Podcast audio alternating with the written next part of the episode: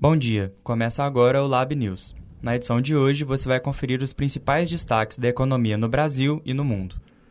O prazo final de entrega do Imposto de Renda 2022 está chegando. Salário mínimo diminui pela primeira vez desde o Plano Real. Adolfo Saxida é o novo ministro de Minas e Energia. Belo Horizonte é considerado uma das melhores capitais do país para empreender. Mercado de criptomoedas entra em crise. Começa agora o Lab News.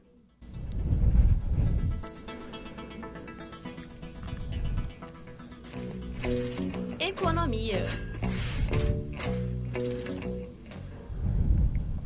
A data para entrega do imposto de renda foi prorrogada e agora a entrega pode ser feita até o dia 31 de maio. Nosso repórter Guilherme Sá entrevistou a consultora de finanças Lauren Mendes, trazendo mais informações. O prazo para a entrega da declaração do Imposto de Renda 2022 termina no próximo dia 31 de maio.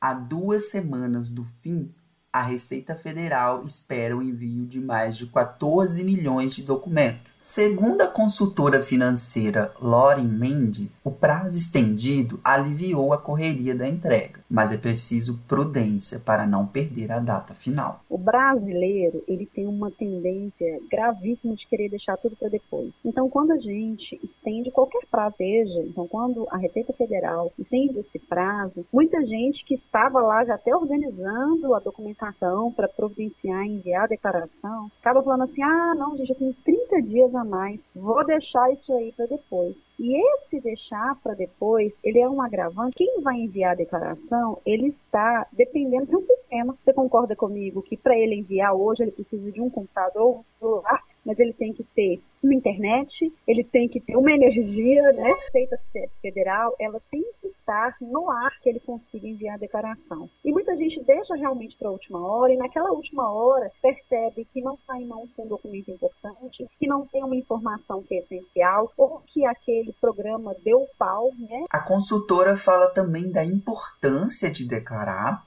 e dá dicas para quem ainda precisa reunir as informações. Primeiro que existe uma obrigatoriedade, né, dentro da legislação, para você entregar essa informação para o leão. Então, se você teve uma renda anual acima de 28.559,70 no ano anterior, você precisa declarar, mesmo que você não tenha tido nenhum imposto recolhido, né? Mas você precisa declarar. Se você teve rendimentos isentos não tributáveis acima de 40 mil, né? Se você teve ganho de capital, o que é o ganho de capital? Eu comprei um imóvel é, por um valor e vendi por um valor maior, eu comprei um veículo por um valor e vendi por um valor maior. Então, tudo isso nos obriga a declarar. Mas, independente da minha obrigação, quando eu declaro meu imposto de renda, vamos colocar assim, que eu sou um profissional autônomo, tá? Então, declaro meu imposto de renda e sempre faço isso de forma correta. Eu passo aqui um documento que me auxilia no caso de necessitar de crédito. Então, se eu sou um profissional liberal em que eu não tenho uma carteira assinada, que eu não tenho lá o meu provante de é, pagamento todos os meses, né? E preciso fazer, quero fazer um financiamento, quando eu faço declaração de imposto de renda, eu posso usar este documento para comprovar que eu tenho aquela renda ali durante todo aquele período. A questão é pegar, separar, avaliar se você já tem tudo nas mãos e tentar enviar o quanto antes, porque o sistema ele pode dar problema. Você consegue, por exemplo, se você tem certificado digital ou se você tem uma conta ouro ou prata no ponto .gov, você consegue buscar uma declaração pré-preenchida. Isso facilita muito. Repórter Guilherme Sá.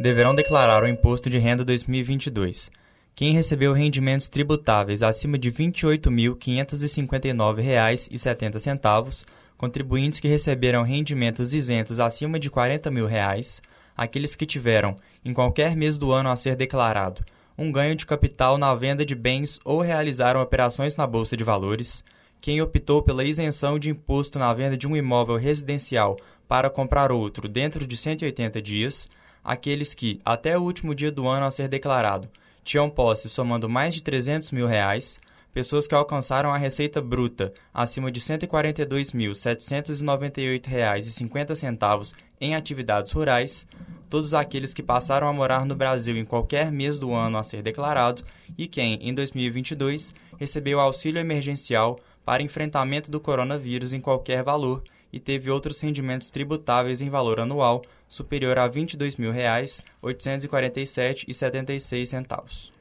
E lembrando que a declaração fiscal pré-preenchida pode ser feita pelo aplicativo da Receita Federal. Acesse a página da Receita em gov.com.br barra Receita Federal e saiba mais.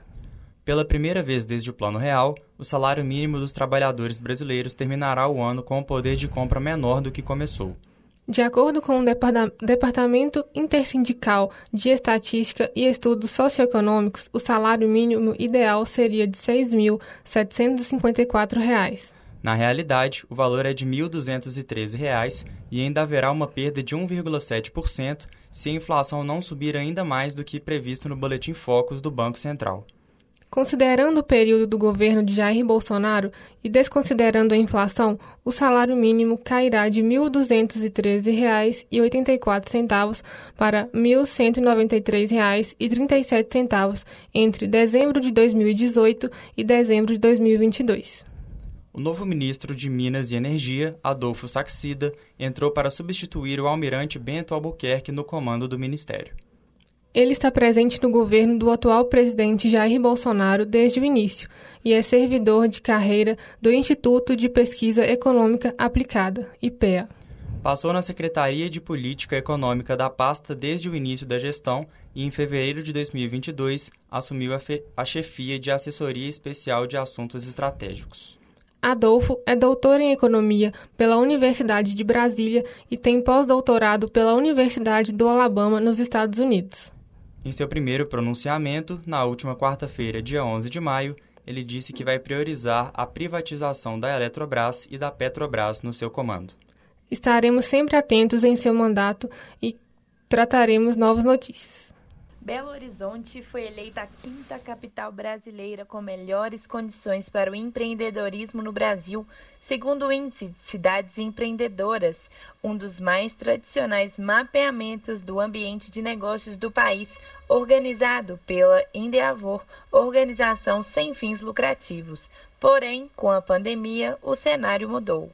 O Erickson Souza, de 26 anos, proprietário da chocolateria Provocato Cacau, relatou algumas dificuldades enfrentadas durante este período pandêmico.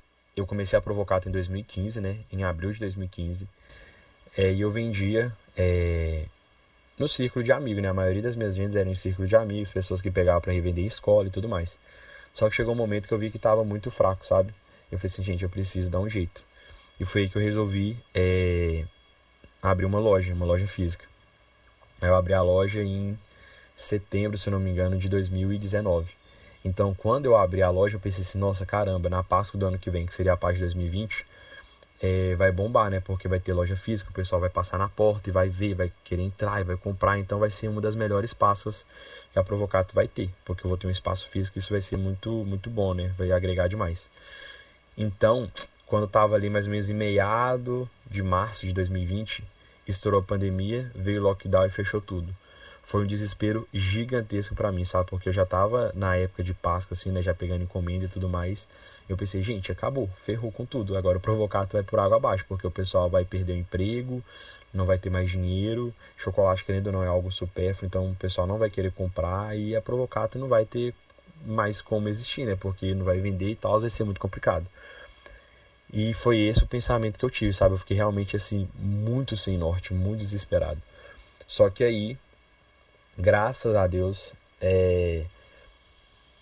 como diz, não, não foi, a 2020 não foi o ano da forma que eu pensei, né? Eu pensei que iria tudo por água abaixo, o pessoal ia perder emprego, ficar sem dinheiro, isso, aquilo.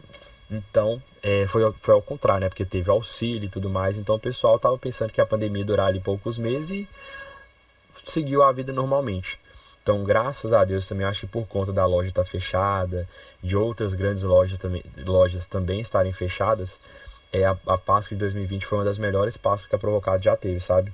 E no decorrer do ano também foi um ano, assim, relativamente... O 2021, né, mais uma vez lockdown no período de Páscoa, também não consegui estar com a loja aberta.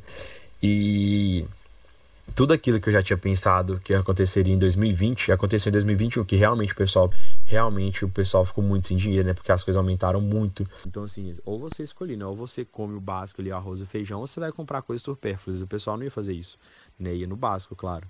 É... não tinha mais auxílio, então assim, o pessoal ficou realmente sem, sem condições, sabe, de comprar as coisas praticamente. Então eu vi grande parte do público da Provocato deixando de comprar. E isso foi assim, realmente muito, muito, muito preocupante, muito desafiador, sabe? Tanto que eu comentei em alguma pergunta aí para trás que é, 2021 foi um ano realmente que de muita dificuldade para mim, sabe? Muita, muita, muita dificuldade. Até que chegou agora, o ano de 2022, eu achei que fosse melhorar, porém não, tá sendo uma extensão de 2021. E eu resolvi fechar a loja, porque já não tava dando, dando conta mais, né, eu sozinho para poder produzir, para poder ficar na loja, para poder resolver tudo. E fora que já não tava vendendo tanto quanto era antes, sabe? Então assim, compensou mais eu fechar, botar a cabeça no lugar e focar em outras estratégias do que tentar manter a loja aberta. Então assim, é, foi uma foi uma grande dificuldade, sabe? Essa extensão toda da pandemia e tudo mais foi meio que aos pouquinhos acabando, sabe, com com pelo menos a Provológica, vamos dizer assim. Mas graças a Deus eu não, como diz, não acabou a pandemia não destruiu o meu sonho, né? Igual de, aconteceu com várias outras pessoas que tiveram realmente que fechar os negócios e buscar outras formas de sobreviver, né? No meu caso, não só fechei uma loja, mas a Provocado segue firme e forte. E em breve, se Deus quiser, com vários outros pontos físicos. Mas, assim, a pandemia no geral foi muito, muito, muito difícil. E ainda não, não melhorou, né? Se, se a gente for parar para olhar. Mas basicamente é isso. A Provocato Cacau, como algumas outras empresas, adotou mudanças como promover as vendas online e o delivery durante as restrições estabelecidas pelo governo durante a pandemia. E agora tem como objetivo voltar com a loja física. Repórter Amanda Maciel para Live News. Agora o repórter Rafael Mafra conta pra gente sobre a nova crise das criptomoedas. É isso mesmo, Wagner. O mercado das criptomoedas entrou em colapso na semana passada, com a maior queda de preço da Bitcoin desde 2020. Bitcoin é uma das moedas digitais mais famosas. Porém, o balanço dos especialistas ainda não chegou em um consenso. Enquanto alguns acreditam ser apenas uma tempestade passageira, outros comparam o período atual como um presságio de uma crise que será tão devastadora quanto a de 2008 estima-se que mais de 300 bilhões de dólares foram dizimados, ou seja, jogados fora, pela queda dos preços desde segunda-feira passada. É o equivalente a 1,52 trilhão de reais. São números expressivos, Rafael. Já se sabe o que pode ter causado essa crise? Então, Amanda, segundo o jornal estadunidense New York Times, essa retração vem de movimentações mais amplas da conjuntura internacional.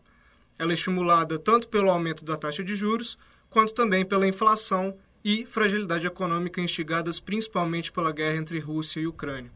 Além disso, tivemos um aumento dos preços das criptomoedas no ano passado, e agora a gente está vivenciando a chamada ressaca pandêmica, em que empresas como Netflix ou Zoom estão sendo muito prejudicados e o preço de suas, as suas ações diminuindo, né? Por a gente já não estar tá utilizando eles mais tanto quanto no período do isolamento. No entanto, um diagnóstico certeiro da crise ainda precisará de mais tempo.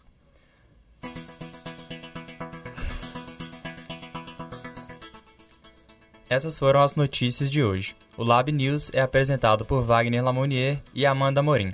Reportagens de Amanda Maciel, Amanda Amorim, Wagner Lamonier, Rafael Mafra, Guilherme Sá e Felipe Palheiros. Trabalhos técnicos Maria Eduardo Oliveira e Laboratório de Áudio da PUC Minas.